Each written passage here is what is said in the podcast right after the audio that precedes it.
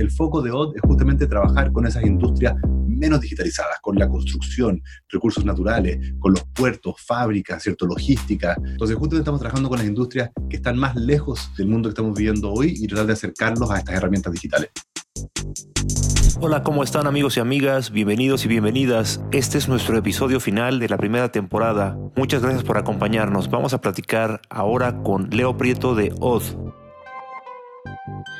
Leo es founder y CEO de Odd Industries, la scale-up que nació con el objetivo de llevar inteligencia artificial a las industrias más análogas para ayudarlas a través de la obtención de datos, eficientar procesos y tomar mejores decisiones. En inglés, la palabra odd significa extraño, raro, y para Leo, aún existen muchas industrias que son extrañas al mundo de la digitalización. Yo nunca tuve un sueño de pequeño de, de ser emprendedor.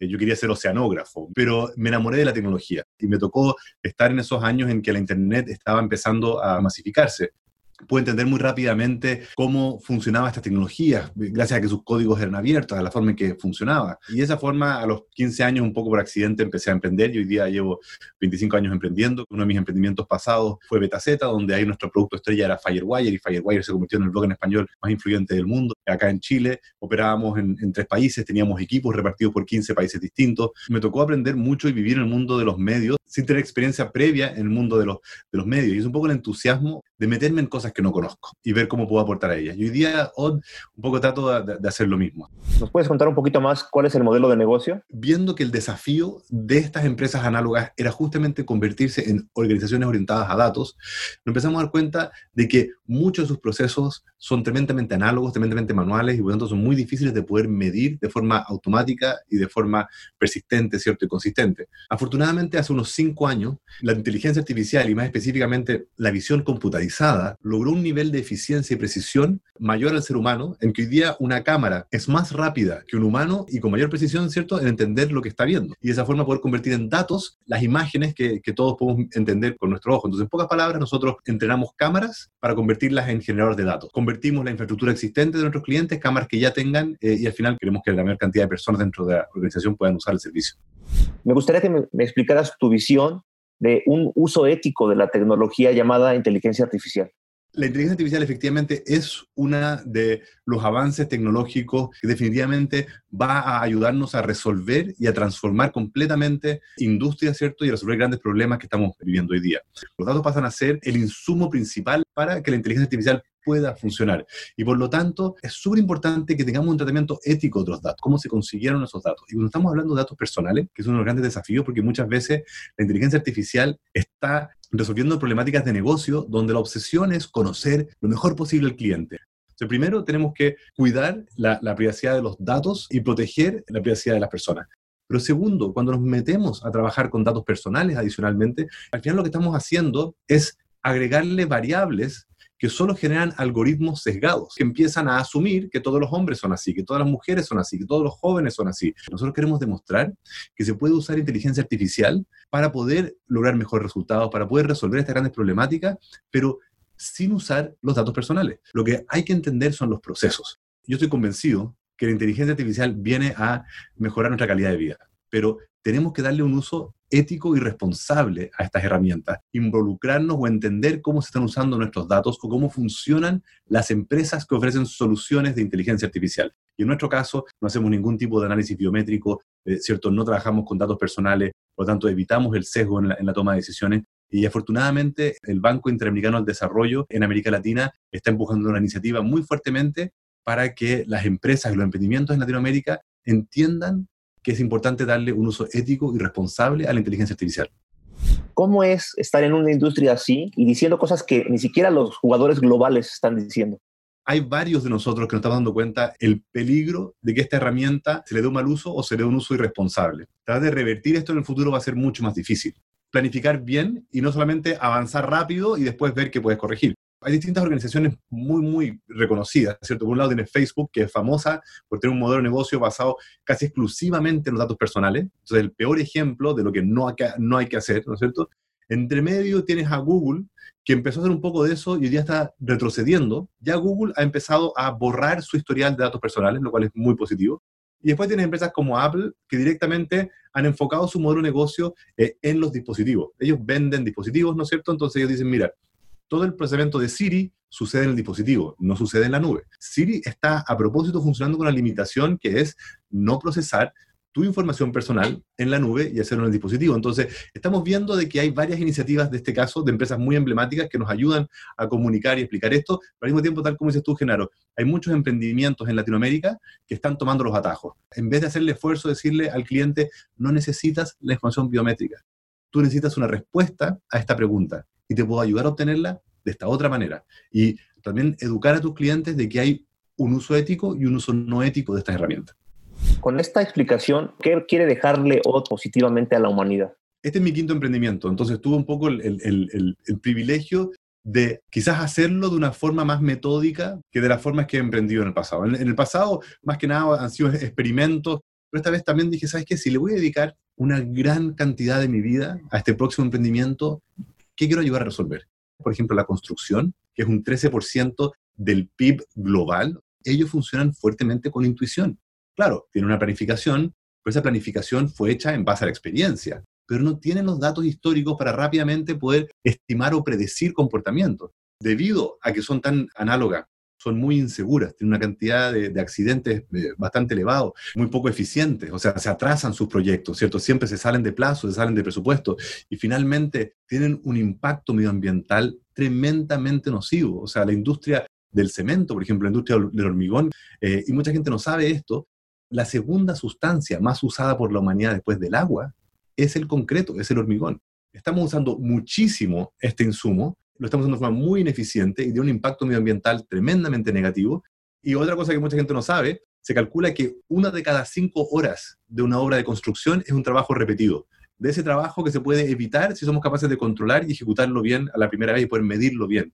Y ese es solamente el caso de la construcción. Insisto, puede seguir minería, recursos naturales, un montón de distintas industrias, las fábricas, lo que sea. Si logramos digitalizar estas industrias, no solamente vamos a ayudar a mejorar su última línea, ¿cierto? A hacerlas más rentables, a poder permitir que sigan creciendo, sino que adicionalmente podemos reducir el impacto que están teniendo estas organizaciones y yo estoy convencido que incluso si vamos más allá, ayudar a revertir ese impacto. Entonces, ayudar a digitalizar la industria más análoga se convierte en una misión tenemos que estar ayudando a estas eh, industrias, ¿cierto?, que están más atrasadas digitalizadamente a poder subirse a este carro porque el impacto nos afecta a todos. ¿Qué te define como persona? Energético, yo creo. Siempre soy intenso. las alegrías y las, y las penas, nada es sutil. Ojo, pero yo no tengo una visión binaria de la vida. Yo tengo una, una visión muy granular de las cosas. Yo creo que hay tantos bandos políticos o tantas visiones de la economía como personas eh, que hay en el mundo. Si bien trabajo en un mundo tecnológico que se basa en lo binario, en los unos y ceros, lo verdadero y falso, yo creo que los seres humanos, la sociedad, eh, son mucho más complejos y especialmente en, el presente. Yo me preocupo que en mi equipo haya una combinación de profesiones distintas tener mucho de lo mismo eh, puede ser un tremendo, riesgo, una tremenda amenaza, ¿cierto?, para tu organización. Entonces, sí, para mí las cosas son intensas para un lado o para otro, pero, pero mi visión del mundo es, de muchos grados, de muchos grises, de mucha gradualidad, de muchos colores quizás.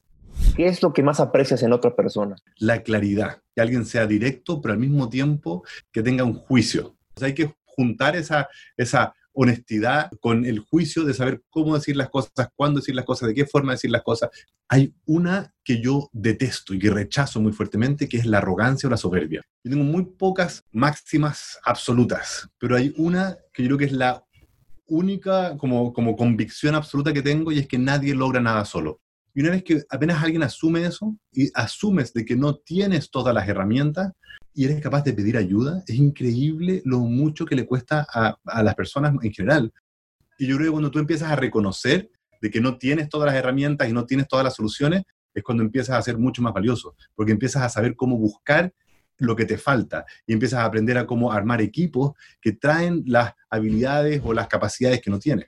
En OD hoy día tenemos cero tolerancia a la arrogancia, ese es el filtro quizás más duro para nosotros y hemos logrado construir un equipo de gente muy talentosa y no hemos contratado gente que no pasa ese filtro. Eh, ¿Algo que no te guste de ti, algún defecto? De hecho, al principio de este podcast sentí que estuve muy torpe hablando porque justamente reconozco que de repente me empiezo a entusiasmar con temas que me gustan mucho y uno me lleva a otro y, y a veces siento que me gustaría hablar menos, medir más las palabras. ¿Cuál sería tu ideal de felicidad, Leo? Poder estar con mi familia, poder estar cerca de la naturaleza, poder dedicarme a las cosas que me apasionan, poder resolver problemas, toda esa combinación de cosas me gusta mucho. La gente asume que emprender es ser tu propio jefe. En realidad, emprender es tener muchos jefes. el gran privilegio de emprender es que tú defines tu ritmo. Para mí eso tiene un, tremendo valor. Y, yo necesito tanto estar cerca de la tecnología como necesito hacer lo que los japoneses llaman Shinrin-yoku, que es un baño de bosque, que necesito poder perderme caminando en un bosque de, vez en cuando. Ahí creo que coincidimos, yo también soy amante de, del bosque y de los árboles en especial los árboles son quizás el, mejor ejemplo de paciencia y perseverancia, ¿cierto? Cuando tú ves un árbol gigantesco y majestuoso, probablemente lo logró en muchas décadas. De hecho, el árbol más antiguo de todo el hemisferio sur está en Chile y es un alerce que tiene más de 3.000 años. Entonces, cuando tú ves que hay un ser vivo que tiene 3.000 años y que sigue ahí brotando y dando vida, ¿cómo no enamorarte de los árboles?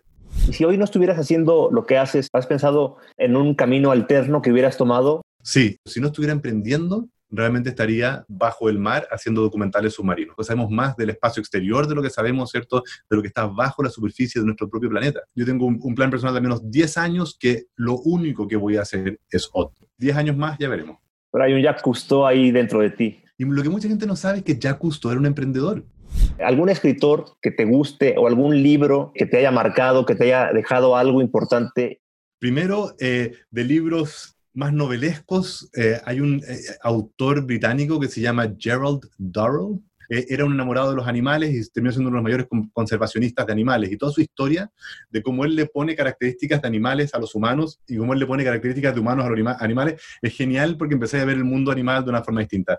Pero quizás el libro que más me ha, ha marcado en el tiempo reciente es un libro de finales de los 80, de hecho, creo que el 89, si no me equivoco, que se llama The Logic of Failure la lógica del fracaso, ¿ya? De un eh, autor alemán que se llama Dietrich Dörner.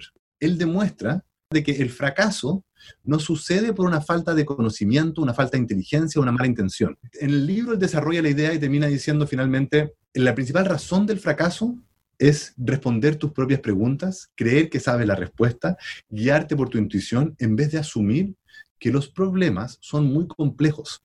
Simplificar esa complejidad hacer analogías directas y decir, ah, mira, si esto sucede acá, entonces lo mismo va a pasar acá. No, no, no. ¿Cierto? Entonces se trata de demostrar de que hay una lógica detrás del fracaso, que el fracaso sucede cuando tú asumes que una situación compleja es algo que tú entiendes y te guías por tu intuición o por la forma en que has hecho las cosas antes. Entonces yo insisto que es un libro que deberían leerlo todos los emprendedores, pero también todos los gobernantes, políticos, ¿cierto? Cualquier persona que está en un cargo de toma de decisiones tiene que asumir de que da lo mismo su experiencia al momento de tomar la decisión si su experiencia no le ha enseñado que tiene que cuestionar, evaluar, entender y medir constantemente, no solamente mucho al principio y poco al final, sino que constantemente probablemente termines fracasando. De acuerdo, Leo. Tu mayor héroe de todos los tiempos. Lo, he repetido múltiples veces y lo voy a repetir. Jacques Cousteau. Y inevitablemente Steve Jobs, me gustaba su forma de, de, de mirar los productos, de entender las cosas distintas. La mayoría de los grandes empresarios o emprendedores están enfocados en el negocio y yo pensaba que eh, lo que había que enfocarse era en el producto, en la experiencia del cliente. También obviamente es alguien que, es un gran referente. ¿Te has preguntado cómo te gustaría que te recuerden? Tampoco me interesa ser famoso, o sea, que la gente me recuerde ni que hayan eh, calles con mi nombre, tampoco me interesa, pero que la gente que me conozca o que me haya conocido recuerde que traté de ayudar a hacer el mundo un poco mejor, traté de ayudar a resolver problemas, traté de ayudar de mejorar las cosas y desde un punto de vista justo, que ojalá impacten y mejoren la vida de la mayoría. Entonces, si yo pongo a pensar cuál es el sentido de la vida, la única respuesta razonable que se me ocurre es ser un aporte. Yo soy un activista de lo que los datos me demuestran. O sea, si yo estoy viendo que los datos, aunque no pueda explicarlo científicamente, eh, es un hecho, son datos, lo podemos medir. Bueno, tratemos de revertir ese proceso productivo. No es una creencia de que yo, si yo creo, eh, hay datos que nos están demostrando que está teniendo un impacto negativo, revirtámoslo si puedes acordarte de la peor crisis de tu vida, cuéntanos un poquito. Primero, mi, padre murió cuando yo tenía 23 años en un accidente. Yo creo que nadie está preparado para perder un padre, perder un hijo, perder un familiar, ¿cierto? Tan cercano, pero de repente mi padre ya no estaba. Recién diría yo que hacia, hacia el final de su vida empezamos a tener una relación de complicidad. Justo en este momento que estábamos eh, acercándonos y Y después a lo largo de la vida he seguido tratando de preguntarle, ¿cierto?, eh, al infinito respuestas que necesito que yo siento que él me hubiera eh, podido ayudar. Pasa algo curioso, cuando pierdes a un ser querido, pasa a ser más parte de tu vida que nunca. Ahí no creo que haya nada heroico. Fue una, crisis muy fuerte eh, que, que, que obviamente te enseña a valorar rápidamente lo que tienes. ¿De qué te agarraste para salir de esta pérdida tan repentina? La familia, la preocupación de alguna forma de un grupo de gente, para mí es, creo que es una de las mayores motivaciones. Y después tuve una, una gran eh, crisis con, con, con Betaceta, con, con esta em, empresa previa. Muy dramáticamente tuvimos que achicar el tamaño del equipo a la mitad. Y ese es un proceso que es un, es una, es un trabajo horroroso, tener que tomar esa decisión mecánica financiera de números de decir, tengo que dejar ir la mitad del equipo. Y al mismo tiempo, la otra mitad del equipo que se queda con una sensación de incertidumbre, de incomodidad, de preocupación, la moral del equipo muy baja, y teniendo que demostrarle de que esto va a funcionar. Y me di permiso y de ahí lo implementé. Tres días para padecer de mí mismo. Dije, ya, tres días es suficiente. ¿Qué vas a hacer? Y al cuarto día me senté y empecé a armar un plan. Al quinto día vuelvo y me paro frente a todo el equipo y les digo, esto es lo que vamos a hacer, las próximas dos semanas tenemos que hacer ta, ta, ta, ta, ta. Y Genaro, logramos en dos semanas cosas que no habíamos logrado en 12 meses. Realmente pasó de ser unos momentos más tristes y más duros, en decir, esto no me puede ganar, esto no puede pasar. Pero en ese momento realmente estaba en lo más bajo del hoyo y no sabía cómo salir de ahí. Leo, un gusto, un gustazo platicar contigo. Muchas gracias. Genaro, realmente ha sido un placer. Y gracias a todos por, por llegar hasta el final del podcast. Think Big es un podcast producido por Endeavor que busca inspirar a los emprendedores a encontrar su propósito, transformar una industria, impactar a la humanidad y cambiar al mundo. Genaro Mejía, estratega editorial, consultor de medios de comunicación y de negocios, explora la historia de nueve emprendedores Endeavor latinoamericanos que refuerzan la idea de poseer las ideas más innovadoras, tener la capacidad para ejecutarlas y lograr la escalabilidad de sus negocios, provocando un efecto multiplicador en el ecosistema. Think Big.